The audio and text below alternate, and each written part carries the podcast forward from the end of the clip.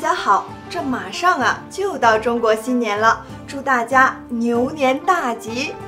不过这说到过年呢，不知道大家是否有同感？现在过年这年味儿呢是越来越淡。我们怎么样啊才能把黄历新年过得像以前那么有滋有味儿，还能招来福气呢？我们今天啊就来说一说。欢迎收看今天的纪元文化，我是黎晨。现在有句话叫做“做人要有仪式感”。因为有了仪式感，才会觉得这个日子啊与众不同，在记忆中留下一个深刻的印象。而过年呢，之所以没有年味儿呢，其实啊，也就是因为少了这个仪式感。以前过年的时候，要把家里打扫干净，贴窗帘、贴福字，还要穿上新衣服，和难得团聚的所有家庭成员在一起祭拜神灵、祖先。一起吃团圆饭，放鞭炮，放烟花，小孩们呢还有红包可以拿，这些呀都是和平时生活很不一样的地方，满满的仪式感，当然很有气氛了。如果把这些传统习俗啊通通都丢掉，这年味儿呢也就被丢掉了。当然，现在这个特殊时期啊，在疫情期间呢，要完全保留这些传统也很难。但简单的一两项啊，还是可以做到的。比如在家里贴几个福字，马上这感觉就来了。还可以啊，和亲朋好友们互相视频问候拜年，收获满满的祝福。说到贴福呢，这个福字啊，到底是应该正着贴还是倒着贴？民间呢有不同的说法，有人说倒着贴代表福气到来，也有人说呢倒贴啊就意味着把福气给倒掉了，所以应该要正着贴。这两种说法呀听起来都有道理，这到底应该听谁的呢？现在呢就让我来给大家讲几个小故事，听完或许你就知道答案了。我们先来看看甲骨文的这个福字。这个福左边是祭坛，代表天地神明；右边呢是个酒罐子，还有啊一双手，合起来呢就是先民用双手捧着酒罐向神祈福感恩。如果倒着贴的话，这酒罐里的酒岂不都洒掉了？这还怎么祈福呢？所以呢，贴福字啊宜中正，不宜颠倒。不过贴了福字。真的能招来福气吗？用现代的观点来看，这一点都不科学，不可能。但是康熙皇帝可是真的验证过这件事呢。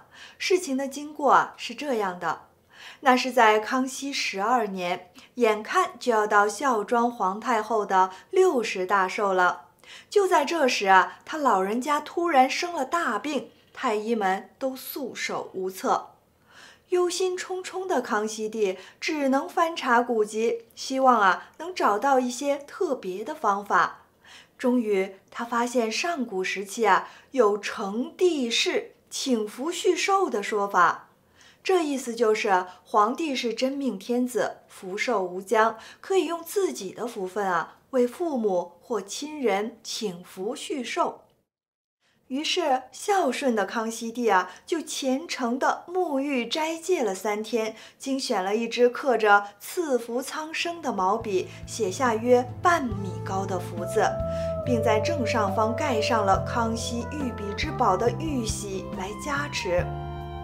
这神奇的是呢，自康熙写福字祈福后啊，孝庄皇太后的病就真的好了。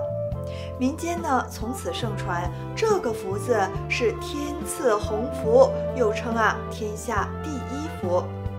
如果仔细看看这个福字，就会发现这个福字包含有五福之象。五福呢，就是多寿、多田、多子、多财、多福。这福字的右上角笔画很像个多，右下的这个田字啊是开口的，象征无边之福呢。福字的部首是像儿子的子字，又像才智的才字，也就是说啊，这个福字包含了多寿、多田、多子、多财、多福的意思。但是如果倒着贴这个福字呢，这些字啊就反了，失去了寓意。所以只有正贴才是真正的天下第一福。人们看到后啊，也纷纷效仿，端端正正地把福字啊正贴在家中。我觉得康熙皇帝写这个福字之所以能招来福呢，还有一个最重要的原因，那就是康熙本身是个德行深厚的人君，因此啊得到了上天的护佑和点化，而他呢又用自己的福分换得了祖母的寿命延长，这真是非常的孝顺。现在问题来了，那平民百姓贴的福字也会有用吗？这古书上说呢，对于那些平日里注重德行的人来说，就一定有用。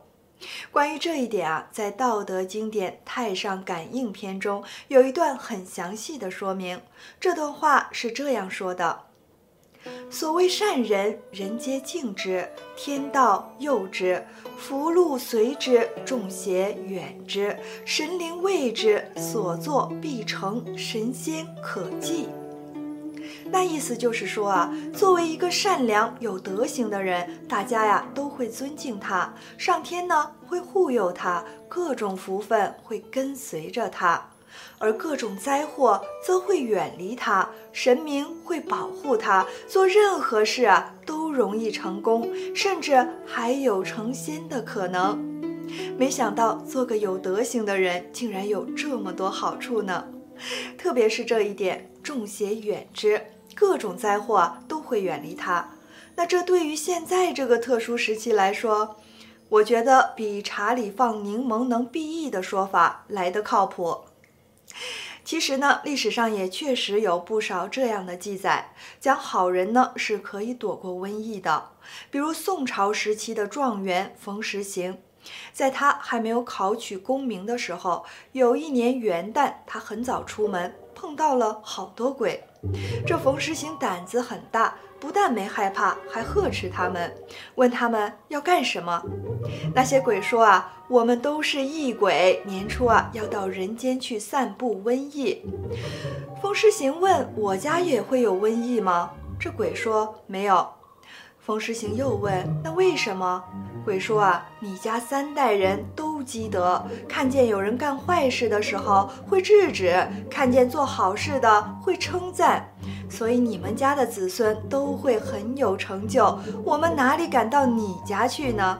这说完呢，就不见了。那一年瘟疫流行，只有冯家是安然无恙。所以大家赶快记住，做个好人，重德可以躲过瘟疫。那这难道制止坏事、做好事就是好人了？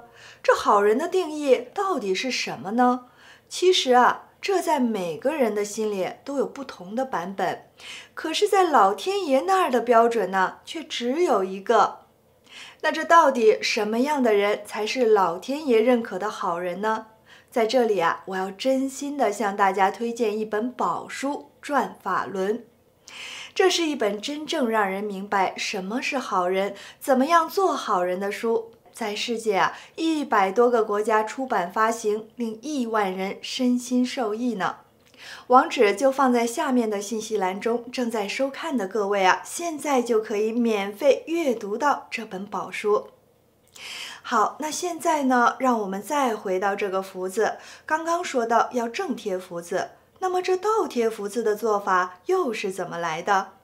这个呢，在民间啊有不同的说法。最常见的一个跟明代皇帝朱元璋和他的马皇后有关。话说，在一个元宵节的晚上，朱元璋微服出游，在街上啊看到一群人围着一盏花灯在哄笑。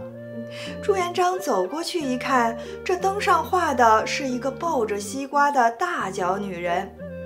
那时候，女人有裹小脚的习俗，不过也不是所有人都裹。朱元璋的马皇后就是大脚，但也因此呢遭到一些人的嘲笑。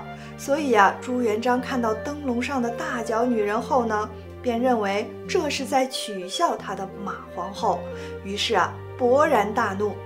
决定回宫后啊，派兵前来捉拿放灯笼的人家。为了帮助士兵辨认，他让人悄悄地在这户人家的门上倒贴了一个福字作为记号。朱元璋回宫后啊，马皇后见他气呼呼的，忙问他怎么了。朱元璋呢，就把这件事的来龙去脉说了一遍。马皇后是个善良的人，听到有人会因为自己而送命啊，这心中十分不忍。他知道现在劝朱元璋不要抓人也不太可能，于是呢，他灵机一动，派人呢赶在士兵到达之前找到了那户人家，并在这条街上所有人家的门前啊都贴了一个倒着的福字。等士兵们赶到那里时，一下就懵了，这到底应该要抓谁呢？就这样啊，那户人家因为一个倒贴的福字逃过了一劫，倒贴福字的做法呢，也因此流传下来。这样看来啊，倒贴福字只能躲过一时之祸，要想真正得到福气啊，除了正贴福字外，最重要的还是一个人的德行。话不多说，黎晨啊，在这里先给大家拜个早年，祝大家在新的一年里啊，健健康康，财源滚滚，做个有福之人，必获招福。谢谢大家收看今天的纪元文化，我们呢，下期再见。